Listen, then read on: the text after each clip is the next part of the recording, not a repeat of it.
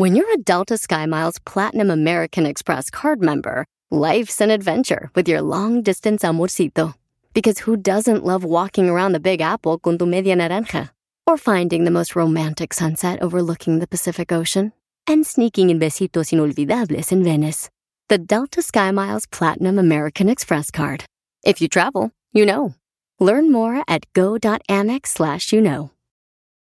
eBay Motors es tu socio seguro. Con trabajo, piezas nuevas y mucha pasión, transformaste una carrocería oxidada con 100.000 millas en un vehículo totalmente único. Juegos de frenos, faros, lo que necesites, eBay Motors lo tiene. Con Guaranteed Fee de eBay, te aseguras que la pieza le quede a tu carro a la primera o se te devuelve tu dinero. Y a estos precios, quemas llantas y no dinero. Mantén vivo ese espíritu de Ride or Die, baby, en eBay Motors. ebaymotors.com. Solo para artículos elegibles se aplican restricciones.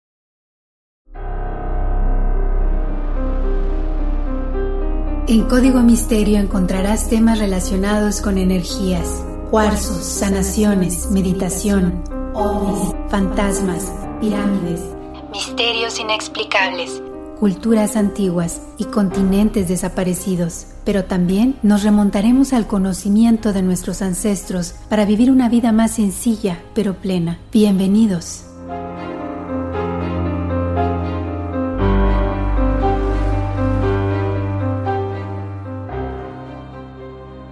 ¿Qué tal? ¿Cómo están? Bienvenidos a un episodio más de Código Misterio. Les saluda Horacio Antiveros. Oigan, muchísimas gracias para todas las personas que están escribiendo al correo electrónico contacto arroba códigomisterio.com. A la gente que también nos etiqueta en las historias de Instagram. Muchas, muchas gracias por hacer de Código Misterio uno de sus podcasts preferidos. Y ya saben, estamos aquí, como siempre, echándole muchísimas ganas. Los invito a que descarguen el podcast, pero también a que pasen la voz y también se suscriban a las plataformas de audio para que sepan cuándo hay episodio nuevo, que por supuesto son todos los lunes, pero estamos ya trabajando para que próximamente podamos hacer uno, uno que otro episodio sorpresa, ¿no? Así que, pero aguántenme tantito porque saben que, que ando bien ocupado entre Código Misterio y el proyecto de All for NES o Todos por el NES, que también hago con muchísimo cariño para todos ustedes, pues andamos medio, medio atareados. Los invito, por supuesto, a que vayan y se suscriban al canal de YouTube de All for Ness. Ahí está toda la información que se requiere para tener bienestar integral, tanto personal como corporativo. En serio que es una plataforma que está funcionando muy bien y que seguramente va a ser del agrado de todos ustedes. Bueno, como siempre los invito a seguir las redes sociales de Facebook e Instagram. Ya saben que tenemos ahí muchas locuras, ¿no? Entre semanas se vale echar cotorreo, tenemos por ahí avistamientos, tenemos algunos memes, alguna que otra encuesta medio loca, medio divertida. Así que para eso, para eso es la vida, para reírse, no se la tomen tan en serio que nadie sale vivo de aquí.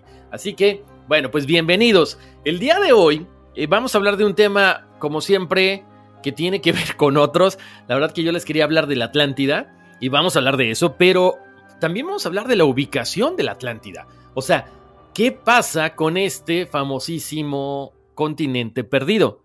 Ya saben, mucho se ha hablado de que, bueno, efectivamente está en Europa, otros lo ubican un poquito más ah, cercano a África, pero de repente dijimos, tan, tan, tan, que está por acá, por América. Efectivamente, de eso vamos a platicar el día de hoy. Vamos a hacer una pequeña remembranza de todo lo que es la, la Atlántida pero también por qué la gente o por qué algunos investigadores eh, pues dicen que está aquí en América también. Entonces es bien interesante, ¿no? Y de hecho hay otra teoría que estaría validando que efectivamente está en Europa, pero no, no necesariamente donde todo el mundo pensábamos, muy cercano al estrecho de Gibraltar. Así que bueno, quédense conmigo porque la verdad está muy bueno el episodio de esta semana. Y como saben, eh, por supuesto, estaremos platicando de todo acerca de la Atlántida, como lo hemos escuchado, muchas tradiciones, muchos investigadores la ubican, que es como una isla en el Océano Occidental,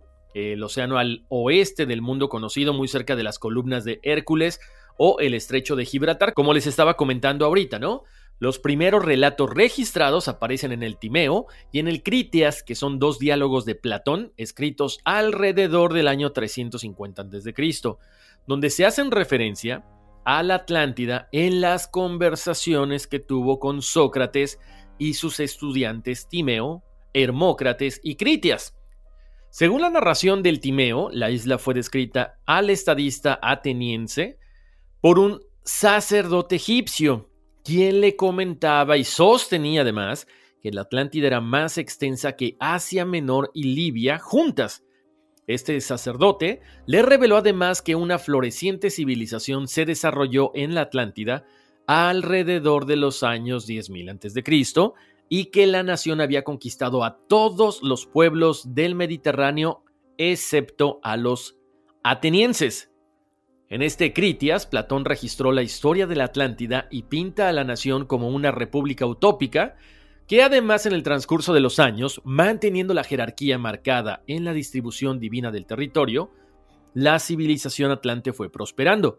Gozaban de fuentes termales, de minerales preciosos, de una fauna rica y tierra fértil, y para conseguir el mejor de los puertos de esa época, realizaron canales que conectaban los círculos de agua entre sí, pues estos eran un innumerable resguardo natural para los barcos. ¿Qué había en este lugar? Había riquezas, abundancia y sabiduría que desviaron a los atlantes hacia la codicia de la conquista de las tierras occidentales, donde perdieron su virtud ante los dioses hasta provocar la cólera de ellos y hacerlos desaparecer en el mar. Como les decía, ha habido muchísimos investigadores, de hecho vamos a mencionar algunos en el transcurso de este episodio, que han ubicado a la Atlántida en diferentes tierras, diferentes lugares, diferentes épocas. Pero uno de los especialistas es Philippe Boyce, miembro de la Comisión de Mapa Geológico del Mundo, él recuerda que todos los rincones del planeta han sido citados en algún momento como la ubicación probable de la Atlántida. Y esto se debe a que el fondo marino es como una especie de islas, no es plano. Según Platón, la Atlántida era un poderoso imperio cuya influencia se extendía hasta Italia y Egipto, y cuyos reyes eran descendientes de Poseidón, dios del mar y de los terremotos, sin embargo, después de una guerra mantenida con los antiguos griegos, los atenienses, la isla fue destruida en un día terrible por culpa de terremotos, erupciones volcánicas e inundaciones aproximadamente 9.000 años antes de que Platón escribiera sobre ella, cosa que hizo alrededor del año 360 a.C. Ahora, vamos a darle paso a una teoría bastante interesante, porque se dice que la Atlántida pudo haber estado en el continente americano. Efectivamente, así como lo escuchan, vamos a entrar de lleno con esto, ¿ok? El primero en vincularlo fue el historiador español Francisco López de Gomara. En su libro, Historia General de las Indias, en su capítulo 220 de la isla que Platón llamó Atlántide, donde escribió, no hay para qué disputar ni dudar de la isla Atlántide, pues el descubrimiento y conquistas de las Indias aclaran llanamente lo que Platón escribió de aquellas tierras, y en México se llama a la agua atl, vocablo que parece, ya que no sea al de la isla. Así que podemos decir cómo las Indias son las islas y tierra firme de Platón. Esto fue lo que menciona este historiador español. Ya para el siglo XIX, los franceses Brasseur, de Bourbeau y Le Planchon se mostraban convencidos de que algunos habitantes de la Atlántida hubieran podido llegar hasta Centroamérica tras el hundimiento de la isla, lo que habían ejercido una gran influencia decisiva sobre las culturas olmeca, tolteca, maya y azteca. Es cierto que los descendientes de los mayas han conservado una tradición acerca de una isla llamada Aztlán, supuestamente la patria original de todas las tribus de Centroamérica. Pero el mito moderno ya data de 1882 cuando Ignatius Donnelly, considerado por muchos como el padre de la Atlántida y de la pseudoarqueología, publicó el libro La Atlántida, el mundo antediluviano. Esta obra tuvo más de 50 ediciones y sirvió de punto de partida para numerosas teorías posteriores, Donnelly estudió los enigmas de las culturas y de ahí elabora una hipótesis muy interesante. La Atlántida fue un continente entre Europa y América, que se sumergió y que incluso llegó a constituir un puente terrestre entre ambos mundos. Y él comenta que los siguientes datos estarían corroborando esta teoría. 1. La lengua de los aztecas posee asombrosas semejanzas con la de los egipcios. 2. Los egipcios no fueron los únicos que construyeron pirámides. También los antiguos pueblos centroamericanos levantaron este tipo de estructuras, de tal modo que debió existir algún contacto entre ellos. 3. En el siglo XX algunos investigadores sostuvieron que la Atlántida se encontraba en el Triángulo de las Bermudas y de esta forma explicaban las misteriosas desapariciones de aviones y de barcos. En busca de este mítico territorio ha habido numerosos buzos que han explorado el fondo del mar y dicen haber encontrado algunas formas piramidales sobre el fondo marino. Algunos dicen que incluso hay otro tipo de restos arqueológicos. El gran explorador noruego Thor Heyerdahl dedicó en su momento tiempo a este tipo de investigaciones, y para él la Atlántida sería el eslabón entre Mesoamérica y Egipto, únicas zonas con construcciones piramidales. Bueno, esto dice él. Hay que recordar que en algunas partes de Asia hay pirámides también.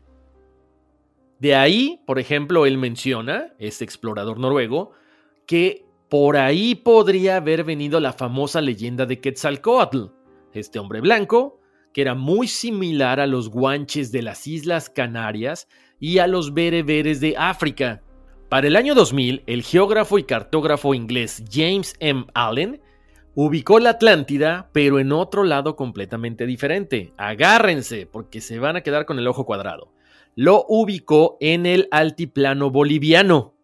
Las investigaciones de Allen fueron realizadas en la región de Pampa Aullagas y el lago Popol, en el departamento de Oruro en Bolivia.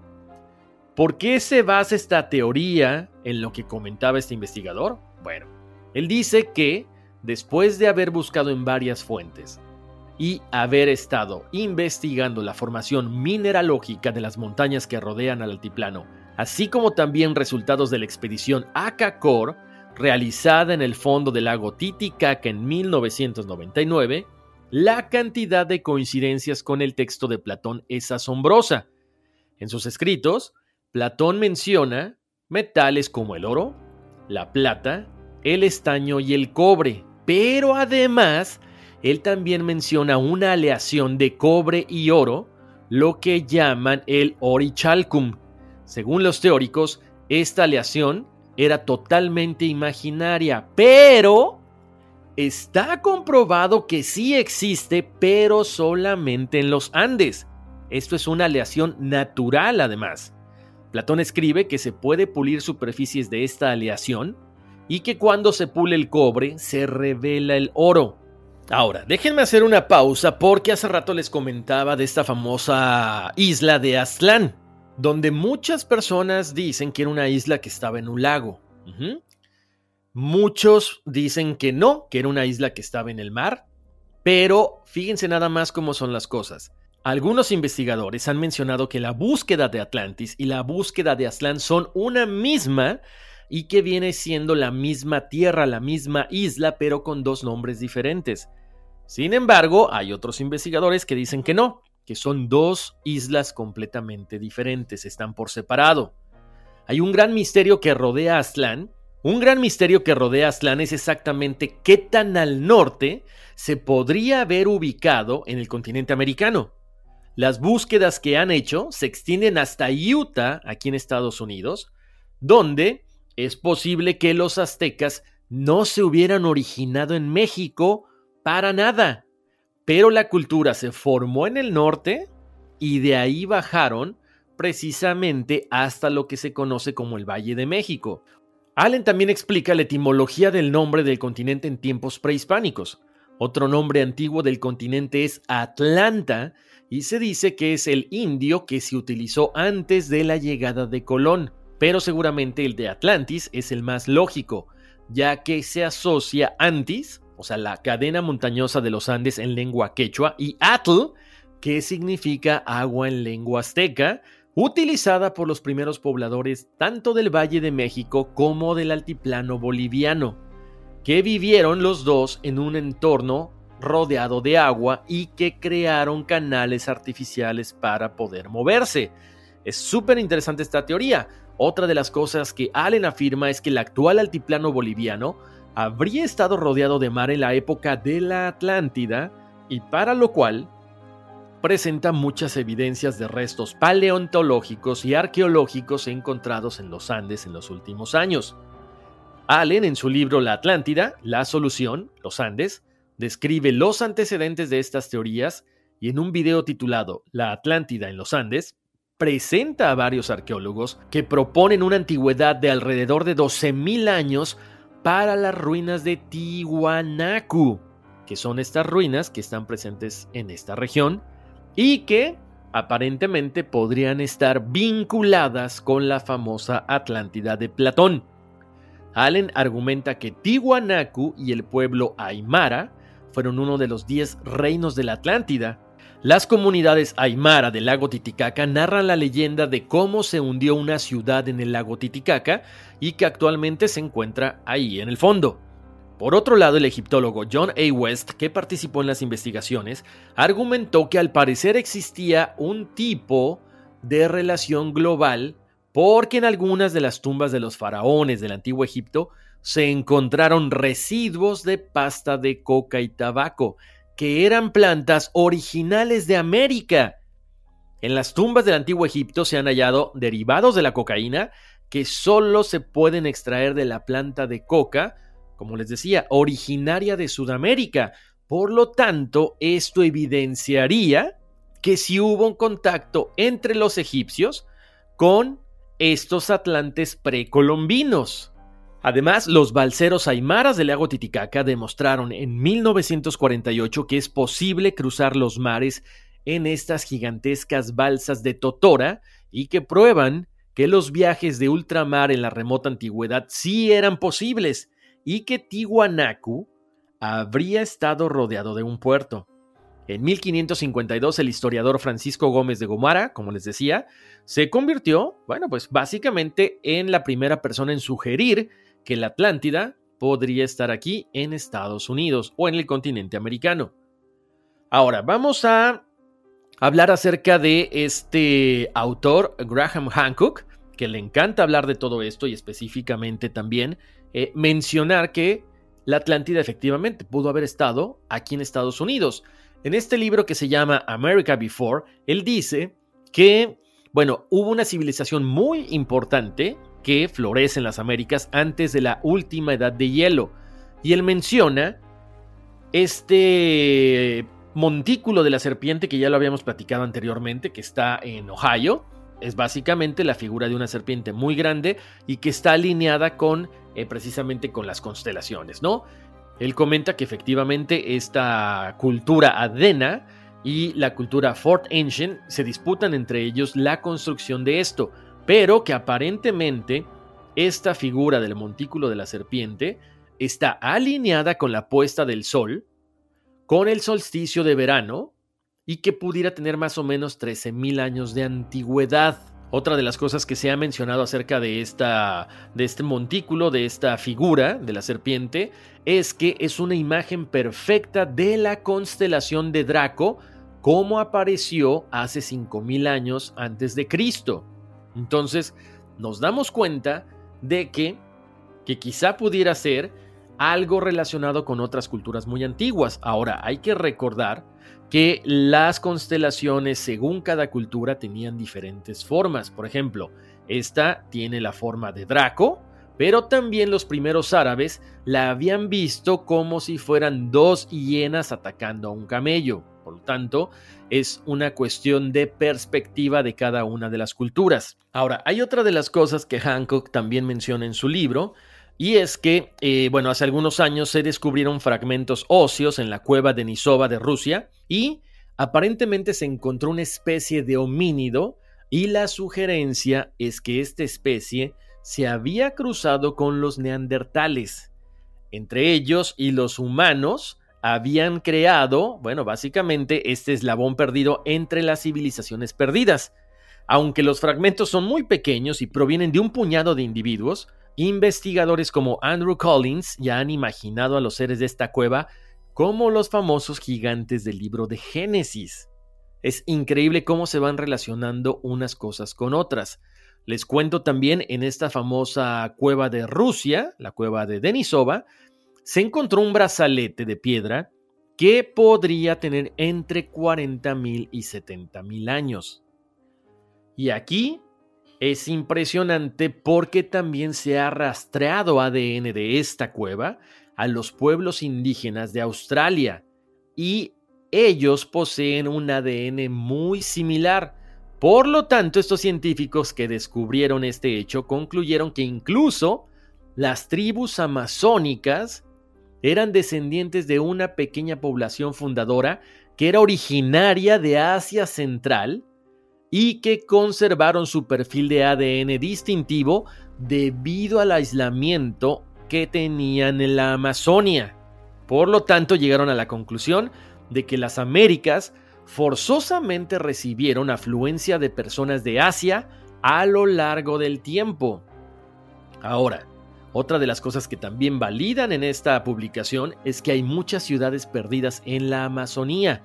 De ahí surge la historia del Dorado, de ahí surge también este mito de la ciudad perdida, de estilo romano descrita en el manuscrito 512, y que inspiró a Percy Fawcett en buscar la ciudad perdida Z, que de hecho hay una película del mismo nombre, se la recomiendo mucho, pero, sin embargo, con la enfermedad que trajeron los españoles a América, provocó que mucha gente de la Amazonia falleciera. Dicen que mataron a más del 90% de habitantes con estas enfermedades. Y por supuesto, se menciona que la selva tropical Pronto consumió los restos visibles de las estructuras de madera de las ciudades y aparentemente la naturaleza se encargó de cubrir todos estos vestigios. Ahora, aquí quiero recalcar algo. Hay una zanja en el Amazonas que es un cuadro alineado a las direcciones cardinales y de tamaño similar a la base cuadrada de la Gran Pirámide y quizás de la misma edad. Este sitio se llama Rego Grande y es un sitio megalítico astronómicamente alineado en el norte de la Amazonia los equinoccios y solsticios son evidentes para cualquier persona que conozca de esto, y se cree que este sitio tiene de 500 a 2000 años. Quizá demasiado joven para ser un legado directo de la Atlántida, pero quizá fue un legado de la gente que huyó de la Atlántida. Otra de las cosas que también se mencionan es que aparentemente un impacto de un cometa en la parte de Puerto Rico hizo que, bueno, básicamente desapareciera la Atlántida. Pero no desapareció solamente físicamente, sino que hubo una transmutación de los elementos para transformar la materia y digamos que está ahí, pero en otra dimensión. Y mucha gente cree en esta situación porque, como hemos mencionado en otros programas, aparentemente es más cercano que la Atlántida si hubiera estado aquí en América, todos los que sobrevivieron hubieran ido a refugiarse al monte Shasta. Vamos a continuar, porque les digo, hay diferentes ubicaciones de la Atlántida, según los investigadores, según la gente, y de hecho, incluso se menciona que muchos de los conocimientos de los atlantes están escondidos ni más ni menos que en la gran esfinge de Egipto. Lo mencionó Edgar Case, este vidente y sanador americano, conocido como el profeta durmiente. Él aseguraba que había vivido en la Atlántida hace 15.000 años, época en la que se habría esculpido la gran esfinge. Edgar Case decía que tras la destrucción de la Atlántida, él huyó con los archivos de dicha civilización hasta Egipto y los enterró muy cerca de la esfinge. En una de sus sesiones bajo hipnosis afirmó Allí adentro se encuentra una biblioteca, llamada también el Salón de los Registros, que custodia el registro de los acontecimientos transcurridos en la Atlántida desde los tiempos en que la Esfinge fue edificada, así como de los logros de su portentosa civilización. También alberga un registro de los contactos que esta mítica civilización tuvo con otras naciones, así como la crónica de la destrucción del mítico continente y los cambios que se produjeron en el mundo como consecuencia. La biblioteca guarda registros de cómo se construyó la gran pirámide de la iniciación, la pirámide de Keops, que junto con la Esfinge no son más que copias de objetos ya existentes en la Atlántida, ahora sumergida. Pero la Atlántida resurgirá de nuevo del fondo de los océanos. La Esfinge ha sido desde su construcción el centinela que guarda el secreto y el acceso a la biblioteca, a la cual nadie tendrá acceso hasta que llegue el tiempo adecuado. Posteriormente, después de que menciona esto Edgar Case, uno de sus defensores, Mark Lerner, en 1973, intentó encontrar esta famosa y misteriosa biblioteca de la Atlántida, pero sin éxito. Sin embargo, si nos damos un poco de tiempo atrás, para 1850, Auguste Mariette descubrió la llamada estela del inventario. Dicha estela consiste en una lista de monumentos y su controvertido texto ha logrado enfrentar a la egiptología alternativa con la oficial y dice así. Keops construyó la pirámide para su madre, Isis, madre divina, Ator, señora de Nun. La investigación fue colocada en la estela. Él dio una vez más para ella una ofrenda y construyó su templo de piedra otra vez. Él descubrió las estatuas de estas diosas en su lugar. El distrito de la Esfinge de Armaki se encuentra al sur de la casa de Isis, señora de la pirámide, al norte de Osiris, señor de Rostó. Las escrituras de la diosa de Armakis fueron traídas para estudiarlas. Permite que crezca, haz que viva eternamente mirando hacia el este. Que viva Horus, Medher, rey del Alto y Bajo Egipto, Keops, que posee la vida. Él encontró la casa de Isis, señora de la pirámide, detrás de la casa de la Esfinge de Armakis, al noroeste de la casa de Osiris, señor de Rostó. Él construyó su pirámide detrás del templo de esta diosa y construyó una pirámide para la hija del rey Genotzen detrás del templo. Bueno, eso es lo que se menciona de los datos y la información guardada en la Esfinge de Egipto. Pero, ¿qué creen? Antes de continuar con otra locación o ubicación de la Atlántida, vamos a ir a una breve pausa comercial, pero regresando seguimos con más de la Atlántida y su verdadera ubicación eBay Motors es tu socio seguro. Con trabajo, piezas nuevas y mucha pasión, transformaste una carrocería oxidada con 100.000 millas en un vehículo totalmente único. Juegos de frenos, faros, lo que necesites, eBay Motors lo tiene. Con Guaranteed Fee de eBay, te aseguras que la pieza le quede a tu carro a la primera o se te devuelve tu dinero. Y a estos precios, quemas llantas y no dinero. Mantén vivo ese espíritu de Ride or Die, baby, en eBay Motors. ebaymotors.com. Solo para artículos elegibles se aplican restricciones. ¿Estás listo para escuchar los secretos, las anécdotas e historias del deporte jamás contadas? Black Room, el programa donde las figuras del deporte nos confiesan, revelan, platican sus experiencias más íntimas del deporte. Black Room, escúchanos en Pandora, Apple Podcast o en la app de tu preferencia. El suspenso está tomando a los mexicanos. Una ola de confusión y desconcierto está dejando la radionovela Intriga Fatal, directamente desde Revolver Podcast y tu plataforma favorita. No te quedes fuera y escúchala ya. Descubrir el secreto para manifestar y atraer todo lo que deseas en la vida. ¿Estás listo para explorar el fascinante mundo de la espiritualidad, la metafísica y tu expansión personal? Entonces te invito a sintonizar con mi podcast Portal Místico. Soy Elena Maggio tu host bilingüe en este emocionante viaje hacia la transformación y el crecimiento. Y en cada episodio te voy a brindar poderosos temas como la ley de atracción, astrología, la espiritualidad y estrategias, herramientas y técnicas para alcanzar tu máximo potencial. Pero eso no es todo. También te traemos entrevistas fascinantes con expertos que compartirán sus conocimientos y experiencias, enriqueciendo tu comprensión de ti mismo y el mundo mundo que te rodea. No te lo pierdas en Portal Místico. Escucha Portal Místico en Apple Podcast, Radio, Spotify o tu plataforma favorita. Estamos de vuelta aquí en Código Misterio, les saluda Horacio Ontiveros y vamos a continuar con el episodio de esta semana acerca de la Atlántida y su verdadera ubicación. Ya platicamos de que aparentemente está en España, otros dicen que está en Bolivia, pero hay otra teoría que nos dice que efectivamente está en Europa, pero no en la parte en que todo mundo pensábamos, sino en Irlanda. Aquí les voy a decir la información. Primero, hay que recordar que la leyenda de la Atlántida se origina en Egipto. Se dice que Atlantis era una isla en el Océano Atlántico. Los atlantes, o atlánticos, como les mencionan muchas personas, eran un pueblo marinero avanzado de la edad de piedra, que era una cultura muy importante, una de las culturas madre. Muchos académicos afirman que la Atlántida nunca existió, otros dicen que sí existió y que se encuentra en el fondo del océano, pero algunos geólogos que han cartografiado el lecho marino del Atlántico están convencidos de que no es posible que haya una isla en este lugar porque no hay espacio para islas, no hay espacio para continentes hundidos. Por lo tanto, ellos dicen que es, una vez más, una fábula.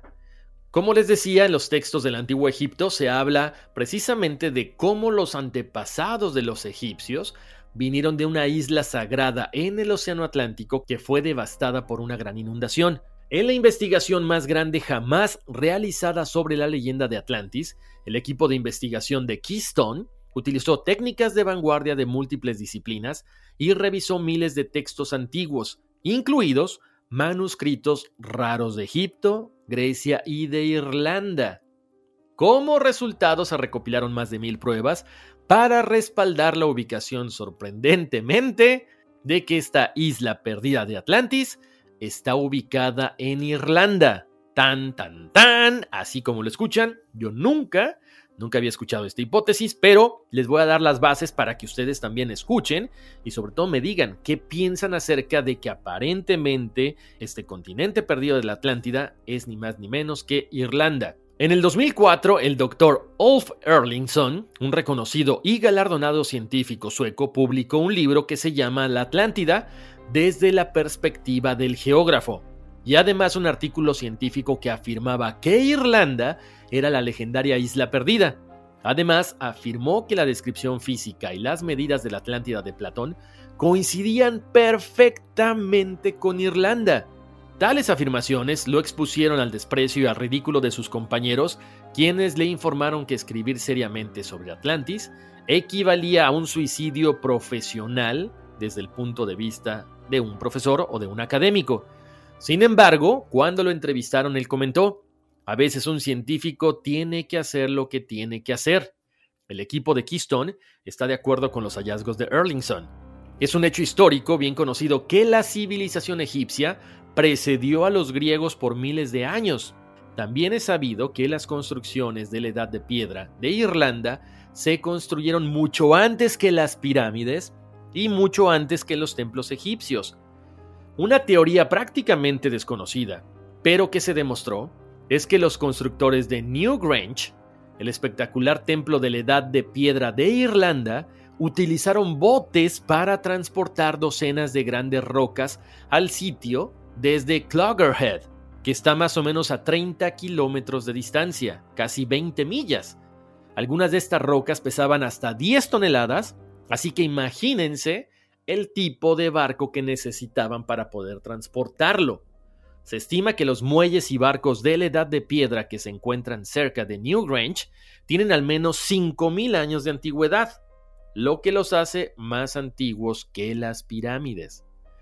Además, Newgrange también está perfectamente alineado con el Sol en el solsticio de invierno, al igual que cientos de megalitos irlandeses, lo que demuestra un sorprendente nivel de conocimiento astronómico matemático y además de construcción que tenían los primeros irlandeses. Se menciona que los irlandeses de la Edad de Piedra fueron maestros astrónomos, que también eran maestros constructores y que tenían grandes barcos. Por lo tanto, estaban muy avanzados para su época. Otra de las características más reveladoras de Atlantis es que era una isla ubicada en el Océano Atlántico, Obviamente Irlanda es una isla en el Atlántico con un pueblo antiguo, idioma y cultura ancestral. Hay aproximadamente 100.000 construcciones de la Edad de Piedra que quedan en Irlanda, incluidos los megalitos más espectaculares de la Tierra. Por supuesto, esto provenía de una civilización temprana avanzada. Hay muchas descripciones de la Atlántida de Platón que se ajustan perfectamente a Irlanda, mientras que también hay otras que no tanto, ¿verdad? Está claro que la leyenda de Platón para muchos investigadores es poco confiable porque estaría basada en mucha exageración y varios errores históricos. La Atlántida de Platón era una isla en el Atlántico con una fértil llanura circular rodeada de montañas que descendían hacia el mar. Irlanda es la única isla en la Tierra con estas características. Otra más. La Atlántida de Platón tenía un clima templado capaz de producir dos cultivos por año. Irlanda tiene uno de los climas más templados de la Tierra y hasta el día de hoy es capaz de producir dos cultivos al año. Cebada de invierno y cebada de primavera. Mientras tanto, los campos Seide de Irlanda son los campos agrícolas más antiguos de la Tierra. La Atlántida de Platón tiene muchas fuentes termales y frías. Irlanda tiene 27 fuentes cálidas y miles de fuentes frías, conocidas localmente como pozos sagrados. La historia de Platón también describe la ciudad de Atlantis como una gran ciudad circular, con una gran cantidad de elefantes, oro y marfil. Esto es en realidad una referencia a la antigua ciudad de Cerne, un asentamiento irlandés temprano en Mauritania, en África. Cerne se deriva de la palabra irlandesa montículo, que significa rocas apiladas o arrimadas. Los montículos también están fuertemente asociados con el dios mensajero griego Hermes y su equivalente egipcio Tot, el sitio de la ciudad de Cerne, la ciudad perdida de Atlantis de Platón, también se conoce como el ojo del Sahara o la estructura de Richat. Curiosamente, en la historia griega, el nombre Cerne en realidad se refería a dos lugares por separado, ¿ok? Uno, que era la ciudad africana cerca de las montañas del Atlas, y otro, que era una isla en el Océano Atlántico que estaba a 12 días navegando desde el estrecho de Gibraltar. De esta forma, la Atlántida de Platón era una combinación de los mismos dos lugares separados, la isla de la Atlántida, que es Irlanda, y la ciudad de la Atlántida, que es la ciudad de Cerne, el famoso ojo del Sahara en Mauritania, en África. Ahora, en la mitología griega, Atlas fue el primer rey de dos lugares separados, la isla de la Atlántida y el reino de Mauritania, en África. Las montañas del Atlas que rodean el ojo del Sahara todavía llevan su nombre. El griego Diodoro, en su biblioteca de historia, describe cómo los atlánticos eran un pueblo civilizado que tenía un asentamiento llamado Cerne, cerca de las montañas del Atlas, y fue allí donde las guerreras amazonas, este ejército feroz de guerreras de Libia, masacraron a los atlánticos o atlantes antes de atacar a Grecia y hacer la guerra en la región. La historia griega es muy consistente en apoyar el relato de Diodoro, pero no el de Platón, que en realidad fueron las amazonas las que atacaron a Grecia, no a los atlantes. Los antiguos anales irlandeses contienen muchos registros de viajes a Grecia, a Mauritania y a Egipto. Ahí se mencionan las guerreras amazónicas como un intento de invasión de Irlanda por los griegos y romanos, que fueron derrotados en la batalla de Ventri en el condado de Kerry. Por otro lado, Platón describió cómo Atlantis fue tragada por el mar. Esto en una referencia que un gran tsunami que diezmó la edad de piedra en Irlanda. Prácticamente cada cultura en la Tierra tiene una historia acerca de un diluvio. Lo que es único acerca de los irlandeses es que tienen varios registros de vida antes durante y después de esta gran inundación. Creo que de aquí puede salir otro tema, ¿no? Ya habíamos hablado alguna vez en los episodios anteriores acerca de el diluvio, si es real o es ficción. Vamos a seguir investigando de este para hacer una segunda parte. Ahora, los antiguos anales irlandeses también contienen los nombres de los sobrevivientes de las inundaciones que lograron escapar en barco o que sobrevivieron al llegar a un terreno más alto. En la costa occidental de Irlanda hay cuentos populares de un tsunami gigante de hace unos 12.000 años. Y estos cuentos, estas historias también se encuentran muy cerca en Escocia, en la parte de Iona. Ahora, ¿qué pudo haber provocado este evento a tal magnitud que de repente se abre en diferentes culturas? Bueno, aparentemente no fue un tsunami nada más así eh, que salió de la nada, sino fue un impacto cósmico, un impacto global. El equipo de Keystone especula que un cometa golpeó el Océano Atlántico en la fosa de Puerto Rico, provocando un enorme tsunami, precipitaciones mundiales inusuales inundaciones, volcanes oceánicos y terremotos. Las anomalías gravitacionales a menudo señalan un impacto cósmico y la anomalía gravitacional más negativa en la Tierra está situada, como les mencioné hace rato, en las profundidades de la fosa de Puerto Rico. Y los científicos de la NASA informan que debajo de la trinchera hay una masa tan densa que su fuerza gravitacional hace que el océano se hunda y afecta a los instrumentos de navegación. Esta famosa fosa de Puerto Rico está ni más ni menos que en el Triángulo de las Bermudas y es el punto más profundo de todo el Océano Atlántico. El equipo de Keystone sugiere que esta anomalía es el resultado de un ataque de un cometa hace unos 11.600 años.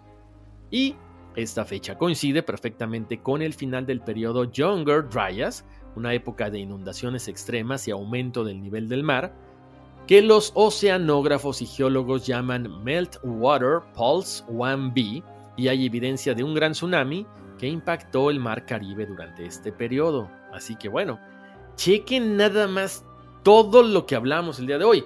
La ubicación de la Atlántida en diferentes puntos geográficos del mundo. Incluso hablamos hasta de la inundación que se hace presente en diferentes culturas. Bueno, yo me he quedado impactado con esta información. Me encantaría que ustedes me escriban a las redes sociales de Código Misterio, Facebook e Instagram, para que me digan qué opinan acerca de la Atlántida. ¿Qué creen ustedes? ¿En dónde creen que sea posible que está este continente perdido? Ya les decía, está en Europa, está en Asia, está aquí en América. ¿Qué opinan ustedes? Escríbanme, por supuesto, al correo electrónico contacto arroba código misterio. Eh, vean, por supuesto, también las fotografías que siempre acompañan a cada uno de los episodios de Código Misterio. Estamos en Facebook, estamos en Instagram como Código Misterio. Eh, por supuesto, suscríbanse a cualquier plataforma de audio, Apple Podcast, Google Podcast, Spotify, Deezer.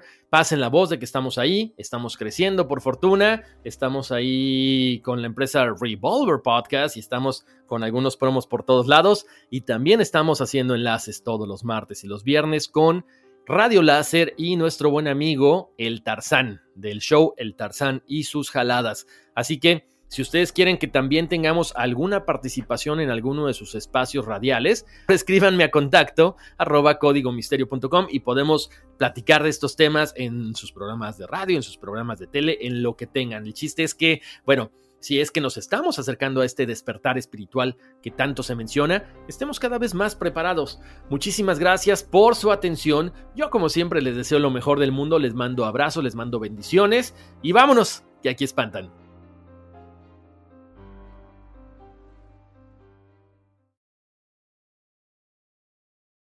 Want the same expert advice you get from the pros in the store while shopping online at discounttire.com? Meet Treadwell, your personal online tire guide that matches you with the perfect tire for your vehicle. Get your best match in one minute or less with Treadwell by Discount Tire.